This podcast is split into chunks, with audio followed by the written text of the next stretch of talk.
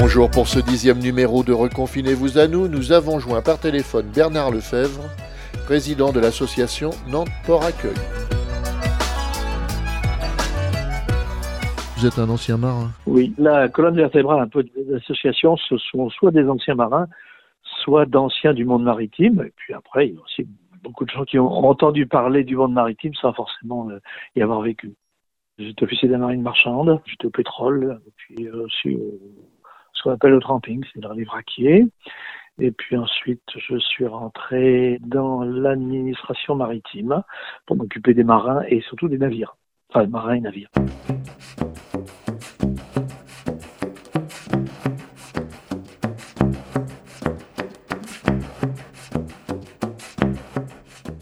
On va dire que, en premier lieu, il y a une obligation par les États d'accueillir les marins du monde entier. Oui, tout à fait. C'est la convention de l'OIT, l'Organisation internationale du travail, qui s'appelle MLC 2006. Les associations prennent en charge cet accueil Chaque État a sa marge de manœuvre. En France, c'est le statut d'association qui a été la principale voie de recrutement. Mais par exemple, en Angleterre, où la reine est en même temps chef de l'Église, c'est les anglicans. Dans d'autres endroits, bah, ce sont des associations laïques ou des associations, ce qu'on appelle les charity organizations. À l'origine, l'accueil des marins a été formé à travers les églises, l'église anglicane en particulier. Chez nous, à Nantes, on est laïque. Vos ressources, ce sont d'abord des subventions? Ah Oui, ce sont, des subventions. Ça a été mis en place euh, au niveau national pour, euh, pour que les associations puissent travailler de manière pérenne. On travaille dans le cadre de la commission euh, portuaire de bien-être du Grand Port, dans Saint-Nazaire, dans lequel l'administration, les acteurs maritimes, les associations d'accueil sont présents. Ils euh, font des demandes qui sont prises par le préfet de subventions, de contributions, enfin le terme de contribution, est pris sur les frais d'escale de chaque navire. C'est ce qui permet de, de, financer toutes les actions. Ça permet de financer, oui. Hein. Ça permet de financer, d'être présent, puisque sur Nantes, on est des bénévoles. C'est un tout petit foyer, bien que ce soit le dernier foyer mis en service dans les ports métropolitains. On l'a mis en service au mois de mai 2019, donc il est jeune encore. Avant, vous étiez hébergé? Voilà, avant, on était hébergé au centre antique Sèvres-et-Loire. Avant, à la mission de la mer et de la brasserie, on, était, on était toujours des, on vivait un peu chez, les autres. Et là, on a pu avoir un local à soi grâce euh, à la région, à la métropole, à l'État, au Grand Port. On a pu aboutir sur un projet euh, qui a duré quand même sept ans et demi. C'est quand même long sur un bâtiment qui est sur la zone portuaire de Cheviré. Nous ferions ensemble un sondage, on irait dans, la rue et on demanderait aux personnes combien de navires, combien de marins sont présents aux abords de la ville ou dans la ville. Je suis sûr que on dirait aucun marin. Oui, tout à fait. C'est la réponse que l'on a systématiquement quand on fait des forums, quand on va vers les, les bénévoles ou les futurs bénévoles. Tous nous disent, j'ai rarement vu quelqu'un, à l'exception de quelqu'un du monde maritime, bien évidemment, nous dire euh, qu'il y avait des marins à Nantes. Ben non, il y a encore des marins à Nantes. On en a visité, en 2019, on en a visité plus de 1500 à bord de leur bateau. On en a accueilli en six mois simplement 180 euh, et des poussières au, au Siemens Club. Et puis on en a transporté euh, avec notre minibus euh, d'à peu près 260. Au niveau des amarrages, il y en a très peu qui approchent le centre-ville. C'est plutôt du côté de Cheviré. Ah oui, oui, tout à fait. Le port est entre Cheviré et Roche-Maurice. Mais après, vous avez d'autres terminaux comme Gilles Brûlé, et puis après, vous en avez d'autres sur, sur l'estuaire qui marchent plus ou moins bien actuellement, parce que, bon, forcément, il y a le problème économique et, qui fait que des fois, certains terminaux sont, sont un peu euh, en attente. La principale activité, c'est le transport du bois à Nantes? C'est un port de logistique de la métropole et de la région. Donc, euh, vous exportez des grains de la région, vous exportez des ferrailles de la région aussi, de la région de la métropole vous importez de l'engrais, vous importez du terreau, par exemple. Le terreau nous vient par le fleuve. Les broyades de bois arrivent par le fleuve. C'est des grandes quantités, des grands volumes, ce qui évite ainsi d'avoir des gros étages par la route entre Saint-Nazaire et, Nantes sur des grandes quantités, puisque c'est des millions de tonnes quand même. Ça fait 2 millions, 2 millions 180 000 tonnes le, port de Nantes dans les, dans les 30 millions ou les 29 millions du grand port maritime. Donc c'est à peu près 10%. Quoi. Je ne sais pas pourquoi j'avais l'idée que c'est un important port à bois. Alors oui, mais maintenant c'est plus le bois tel que vous le connaissiez avec des grumes qui venaient d'Asie ou d'Afrique. Maintenant c'est du bois acier qui vient du nord, principalement Russie, Finlande, Suède. C'est vrai que le, bois, j'ai oublié de parler, c'est le bois, c'est l'importation de bois. On a encore une, une grosse filière bois ça permet de l'approvisionner euh, sur la région nantaise. Ça fixe la date de mes cours de géographie. Oui, tout à fait. Vous vivez à la fois la géographie, un peu l'histoire à travers les hommes, et puis vous vivez euh, la géopolitique à travers les nationalités, parce qu'on a 50 nationalités sur les bateaux. Principalement, les premières, c'est les russophones, russes, ukrainiennes, philippines, les turcs, les polonais. Et là, vous avez 50 comme ça. Et donc, en allant à bord de ces navires-là, bah, vous allez voir une, partie de leur histoire, une partie de ce qu'est leur, leur nation. C'est ce que ce qu'aiment probablement le plus les bénévoles, c'est de faire ce voyage immobile et d'aller à bord d'un navire, prendre un thé ou un café turc si on vous l'offre, ou parler de choses et d'autres avec un Ukrainien, un Russe ou un Polonais.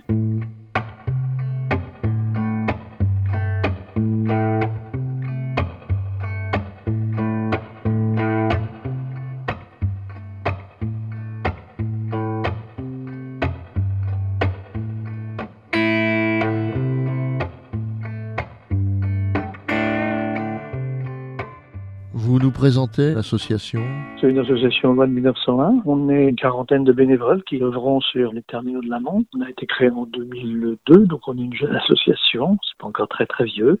Et puis on a donc un Siemens Club euh, tout neuf sur le port de Nantes-Cheviré. On a un minibus pour transporter les marins. Notre grande richesse, bah, c'est les hommes, c'est les bénévoles qui font l'association. Qu'est-ce que vous faites concrètement? La première des choses, puisqu'on n'avait pas de foyer lorsqu'on a créé l'association, c'est que l'on faisait de la visite à bord des marins. Donc on se rend en, équipe à bord du bateau. On leur propose de l'information sur la ville, sur les transports, sur le port, pour leur permettre de sortir. Ensuite, s'ils veulent sortir, eh bien, on peut les emmener avec le minibus, soit en centre-ville, soit au supermarché, soit au change ou au transfert d'argent s'ils en ont besoin. Et à partir de là, on leur précise bien sûr que le foyer est ouvert et ils peuvent euh, prendre un petit temps de repos, un petit temps de détente. C'est un foyer bien sûr de jour, hein, sans hébergement ni nourriture. C'est simplement le, plaisir de passer un petit moment. Les marins ont relativement peu de temps à fournir à leur bien-être.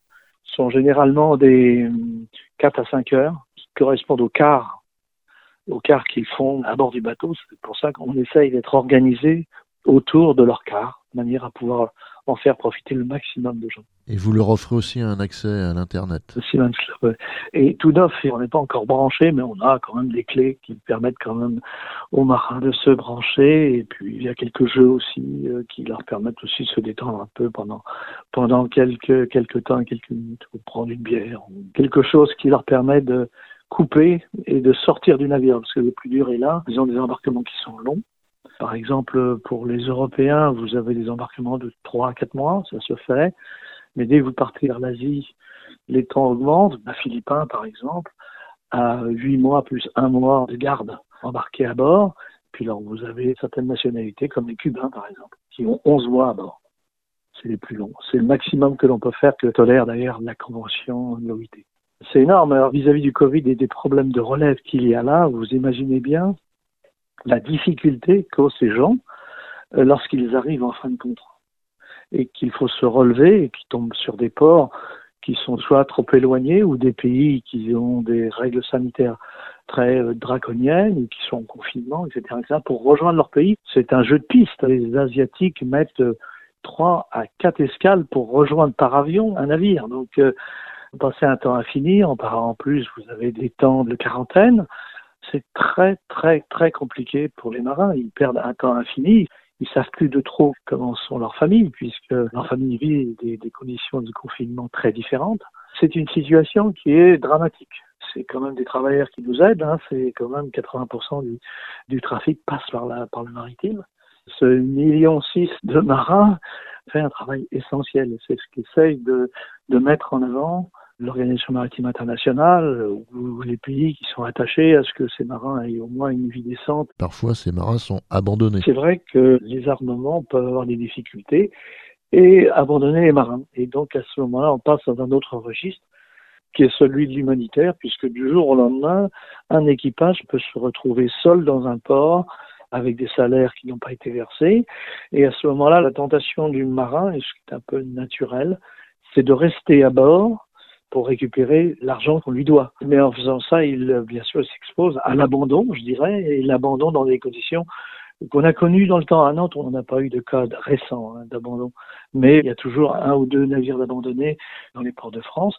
Et là, ils vivent des moments extrêmement délicats, parce que c'est une paupérisation complète, une descente aux enfers, et là, les Seaman's Club ou les associations changent de casquette. Ils font, je dirais, de l'humanitaire pour qu'ils puissent manger, se soigner, etc., etc. Une deuxième euh, vocation qui est pour l'instant n'est pas utilisée à Nantes, mais euh, qui pourrait arriver n'importe quand. Mais c'est peu fréquent. Alors c'était fréquent à une euh, période dans les années 80-90.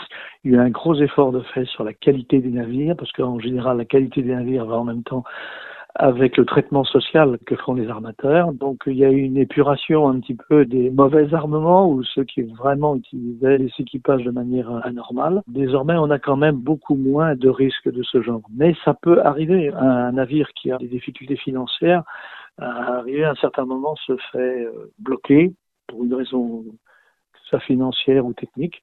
Et à ce moment-là, si ces liquidités financières ne sont pas suffisantes, s'il est déjà en retard de paiement avec les, équipages, tout ça, ça, ça se met en place, le bateau est bloqué. J'ai souvenir, il y a une vingtaine d'années, d'avoir fait un reportage sur un cargo roumain bloqué dans le port de Nantes. Oui, oui, il y a peu de temps aussi, sur Saint-Nazaire, il y a un navire, euh, je crois que c'était géorgien, qui est tombé dans cette situation. C'est beaucoup moins vrai maintenant, les navires sous normes ne viennent pas trop trop en Europe. Euh, occidentale, parce qu'il y a des mémorandums d'entente entre les différents pays européens mais qui contrôle très sévèrement les navires. Vous faites toujours appel à des bénévoles? Ah, toujours, toujours, oui, oui. Le profil, il faut qu'on puisse comprendre un peu le milieu. Avoir au moins une langue, être ouvert à la discussion et puis aux autres. Avoir un moyen de transport, parce que le Siemens Club est maintenant un peu éloigné à la fois des bus et du centre-ville. Donc euh, voilà, c'est surtout ça. Avoir un permis aussi pour utiliser le minibus donc un permis euh, classique, un permis de voiture. Voilà, ce sont les besoins essentiels pour être bénévole. On essaye, bien sûr, ceux qui aiment euh, beaucoup ça, on essaye de les ouvrir au monde de l'international maritime.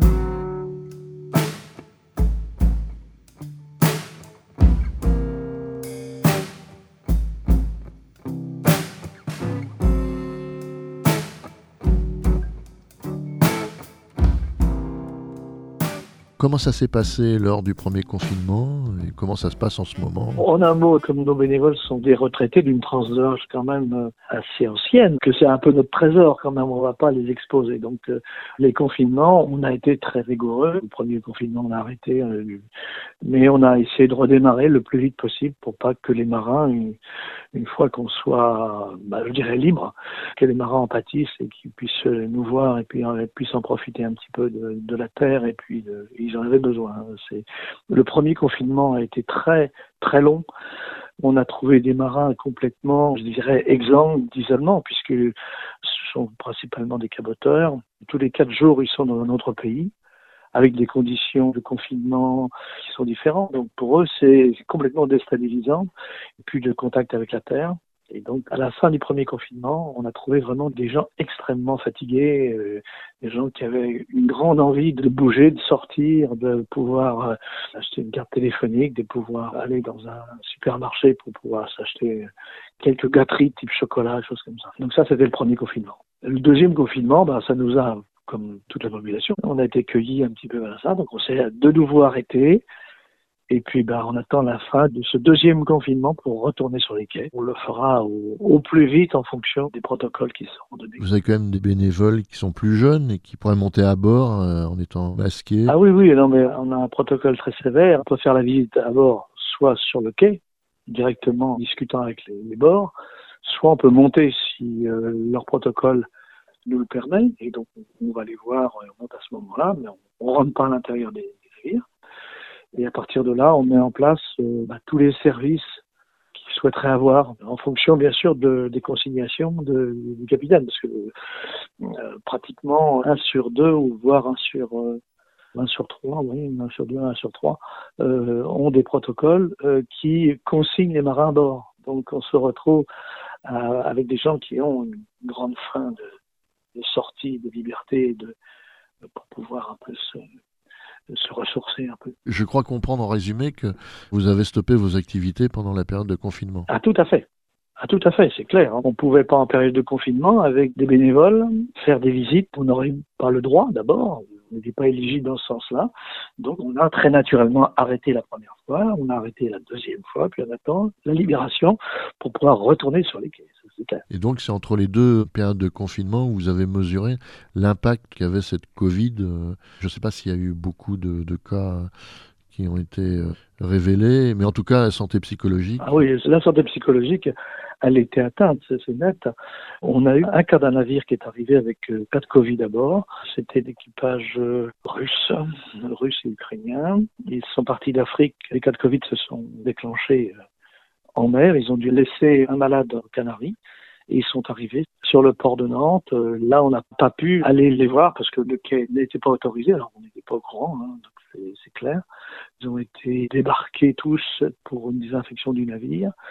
Ensuite, ont été remis sur le navire, ils ont rechargé, ils ont été à Saint-Nazaire, ils ont fait la même chose à Saint-Nazaire et ils sont partis vers l'Afrique. Ça veut dire que c'est un équipage qui, pendant ce mois et demi, n'a vu pratiquement personne extérieur, euh, au bord, puisqu'il y avait des mesures de protection, etc. etc. Donc on imagine l'état psychologique de ces gens-là qui sont renvoyés encore sur des ports où ils ne pourront peut-être pas sortir, ça peut être pendant plusieurs mois, où ils ne verront rien, ils ne mettront pas le pied à terre pratiquement. Merci à Bernard Lefebvre, président de l'association Nantes Port Accueil, pour sa libre participation à ce 17e numéro de Reconfinez-vous à nous. Qu'est-ce que spontanément vous avez envie de dire par rapport à la situation du moment et par rapport à l'activité de l'association? Par rapport au moment, simplement de penser à ces gens qui nous amènent beaucoup de notre confort, de notre vie, qu'on ne voit pas, qui sont un peu des invisibles du port.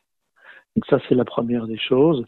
Et puis, après confinement, c'est vrai que toutes les associations, il n'y aura pas que la nôtre, vont souffrir, je dirais, d'un manque de bénévoles parce que ça va être compliqué pour tout le monde de ressortir, de reprendre en toute liberté les engagements. Et c'est là où peut-être se mettra en place les futures actions des accueils de marins parce qu'on fait appel à beaucoup de bénévoles et c'est notre euh, trésor, le bénévole. Donc, euh, de plus en avoir serait de plus pouvoir assurer vis-à-vis des marins cette œuvre d'accueil de chaleur humaine. Et pour vous contacter? Nous contacter, c'est le 06 19 44 85 52 ou le 02 40 31 99. On a une adresse mail qui est info